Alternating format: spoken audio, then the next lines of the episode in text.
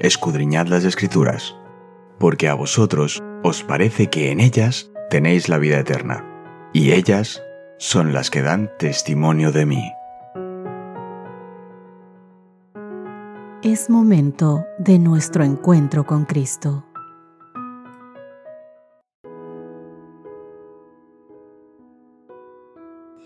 Hola, hola, ¿qué tal queridos amigos? Qué gusto saludarles. Bienvenidos sean todos ustedes a nuestro espacio dedicado al estudio de la Biblia. Soy Cristina Rosas y te saludo con gran cariño a través de este audio. Nuestro título de hoy, Ahora salvados por Dios. Repasemos antes de comenzar con nuestro estudio de esta mañana nuestro texto base, Efesios capítulo 2 versos 4 y 5. Pero Dios, que es rico en misericordia, por su gran amor con que nos amó, aun cuando estábamos muertos en pecados, nos dio vida junto con Cristo. Por gracia, ustedes han sido salvados. Vamos a volver a leer Efesios capítulo 2, los versos del 1 al 10, concentrándonos en la conclusión de Pablo en los versículos 8 al 10. ¿Qué aspectos destaca al concluir el pasaje? Presta atención a la lectura. Y Él os dio vida a vosotros cuando estabais muertos en vuestros delitos y pecados en los cuales anduvisteis en otro tiempo, siguiendo la corriente de este mundo, conforme al príncipe de la potestad del aire, el espíritu que ahora opera en los hijos de desobediencia, entre los cuales también todos nosotros vivimos en otro tiempo en los deseos de nuestra carne, haciendo la voluntad de la carne y de los pensamientos, y éramos por naturaleza hijos de ira, lo mismo que los demás. Pero Dios, que es rico en misericordia por su gran amor con que nos amó, aun estando nosotros muertos en pecados, nos dio vida juntamente con Cristo. Por gracia sois salvos. Y juntamente con Él nos resucitó, y asimismo nos hizo sentar en los lugares celestiales con Cristo Jesús, para mostrar en los siglos venideros las abundantes riquezas de su gracia en su poder para con nosotros en Cristo Jesús. Porque por gracia sois salvos, por medio de la fe, y esto no de vosotros, pues es don de Dios, no por obras, para que nadie se gloríe, porque somos hechura suya, creados en Cristo Jesús, para buenas obras, las cuales Dios preparó de antemano para que anduviésemos en ellas. Queridos amigos, en Efesios 2, los versos del 1 al 3, Pablo documenta que la salvación de los creyentes en Efeso no se produce por su buen comportamiento ni por sus cualidades encantadoras. Cuando comienza la historia, están espiritualmente muertos. No hay ni una chispa de vida ni de valor en ellos. El verso 1 nos lo dice. El pecado los venció completamente. No manifiestan ninguna iniciativa personal, sino más bien Satanás mismo los guía, además de sus bajas pasiones y de sus delirios mentales sin saberlo, se encuentran en una situación mucho peor que la de carecer simplemente de vida espiritual o de virtud. Juntamente con toda la humanidad, son los enemigos del verdadero Dios y se encaminan hacia un día final de juicio divino. Porque estos, según la palabra de Dios, son hijos de ira, igual que los demás. En el verso 4 pasamos a otra situación a una de una vida diferente. Ya no son hijos de ira. En vez de estar arraigada en las cualidades, en sus propias cualidades, la salvación de los que creen en Jesús se fundamenta en el inexplicable amor de Dios. Un amor que no puede explicarse sobre la base de ningún valor que resida en el objeto de ese amor. Con misericordia y amor Dios actúa en favor de ellos en Cristo Jesús dice el verso 4, resucitándolos de la muerte espiritual. Y lo hace mediante la intervención de Dios y experimentan un itinerario asombroso que sigue la trayectoria de Jesús mismo. Desde las profundidades extremas de la muerte espiritual total y la esclavitud demoledora, ellos resucitan se transportan al cielo y se sientan con Cristo en el trono cósmico, dicen los versos 5 y 6. Sin embargo, mis queridos amigos, esta intervención divina, similar a un rayo, no es un fenómeno momentáneo. La palabra de Dios dice que tiene poder de permanencia real, durabilidad eterna, porque Dios tiene la intención de mostrar su gracia a ellos en Cristo Jesús. Y quiere mostrarlo por toda la eternidad, dice el verso 7. En su conclusión, Pablo, en Efesios capítulo 2, los versos 8 al 10, Pablo retoma el tema. Lo retoma con el deseo de asegurarse de que su argumento se mantenga totalmente firme. La salvación de los creyentes es una obra divina, no es humana. No se origina en nosotros, sino en el don de Dios. Ningún ser humano puede jactarse de haberlo provocado. Si permanecemos en la gracia de Dios, nosotros, los creyentes, somos pruebas vivientes de su gracia. Y solo su gracia, queridos amigos, porque nada podemos nosotros hacer o tener para alcanzar la salvación.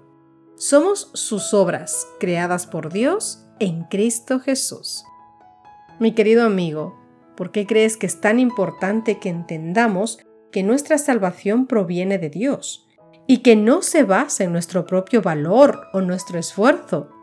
Mirad, Tal es la gracia de Dios y tal el amor con el cual nos ha amado, que aun cuando estábamos muertos, dice la palabra de Dios, en transgresiones, en pecados, enemigos en nuestras mentes, a causa de las obras impías que moraban en nosotros, esclavos de diversas pasiones y placeres y apetitos totalmente pervertidos, siervos del pecado y de Satanás, esclavos de Satanás, Cuán profundo, mis queridos amigos, es el amor manifestado por Cristo al transformarse en la propiciación de nuestros pecados.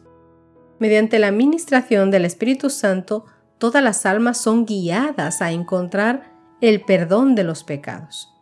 La pureza, la santidad de la vida de Jesús, tal como se la presenta en la palabra de Dios, poseen un mayor poder para reformar y transformar el carácter que todos los esfuerzos realizados para ilustrar los pecados y crímenes de los hombres con sus seguros resultados. Una mirada resuelta al Salvador, levantado sobre la cruz, hará más para purificar la mente y el corazón que toda la impureza de lo que podrán lograr todas las explicaciones científicas expuestas por la lengua más hábil. Dios, mis queridos amigos, revela en su palabra lo que puede hacer por los seres humanos. Amolda y adapta de acuerdo con la semejanza divina los caracteres de aquellos que quieren llevar el yugo de Cristo. Por medio de su gracia, queridos amigos, somos hechos partícipes de su naturaleza divina y así se nos capacita para vencer la corrupción que hay en el mundo por las concupiscencias. Dios es quien nos da el poder para vencer. Los que estemos atentos a escuchar su voz y ser obedientes a sus mandamientos, recibiremos el poder para formar caracteres rectos. Por el contrario, los que desobedecen a sus órdenes explícitas, simplemente formarán caracteres similares a las propensiones que fomentan.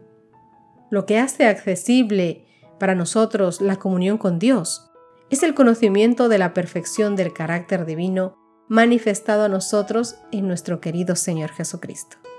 Recuerda, querido amigo, que nuestra aceptación por parte de Dios viene solamente y está segura solamente por medio de su amado Hijo Jesucristo.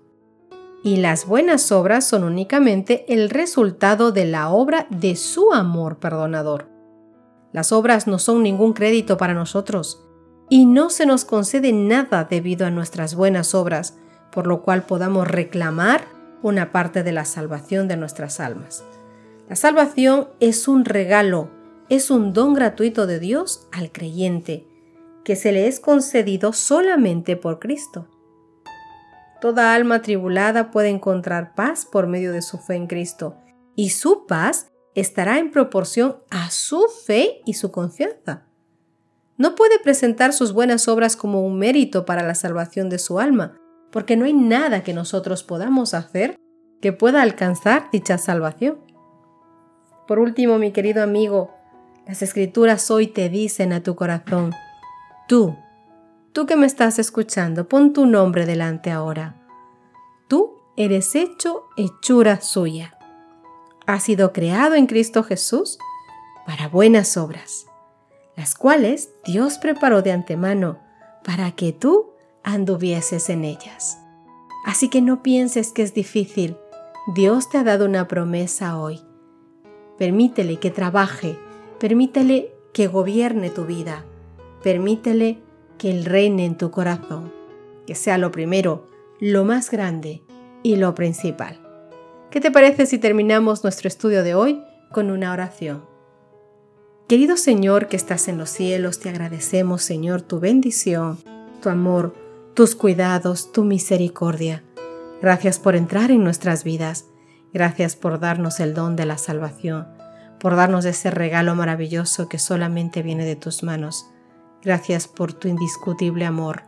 Gracias porque has perdonado nuestros pecados. Gracias por ser tan generoso, por ser tan misericordioso, Señor. Alabado sea tu nombre, porque tus misericordias son infinitas. Gracias por verme con amor, a pesar de que soy tan insignificante, a pesar de que incumplo tanto, Señor, a pesar de que no soy fiel. Aún así, me miras con amor. Aún así, me sigues viendo un hijo con valor, victorioso, triunfante y teniendo un lugar en la eternidad junto a ti. Gracias Señor porque aunque no lo merezco, tú estás ahí. Señor, gracias por estar, por siempre estar.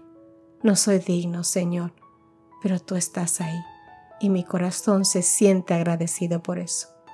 Alabado sea tu nombre, Señor, en el nombre de Cristo Jesús. Amén y amén. Mi querida amiga, mi querido amigo que me escuchas, Dios derrame inmensas bendiciones en tu vida hoy y siempre. Nos encontramos mañana. Gracias por acompañarnos. Te recordamos que nos encontramos en redes sociales. Estamos en Facebook, Twitter e Instagram como Ministerio Evangelike. También puedes visitar nuestro sitio web www.evangelike.com.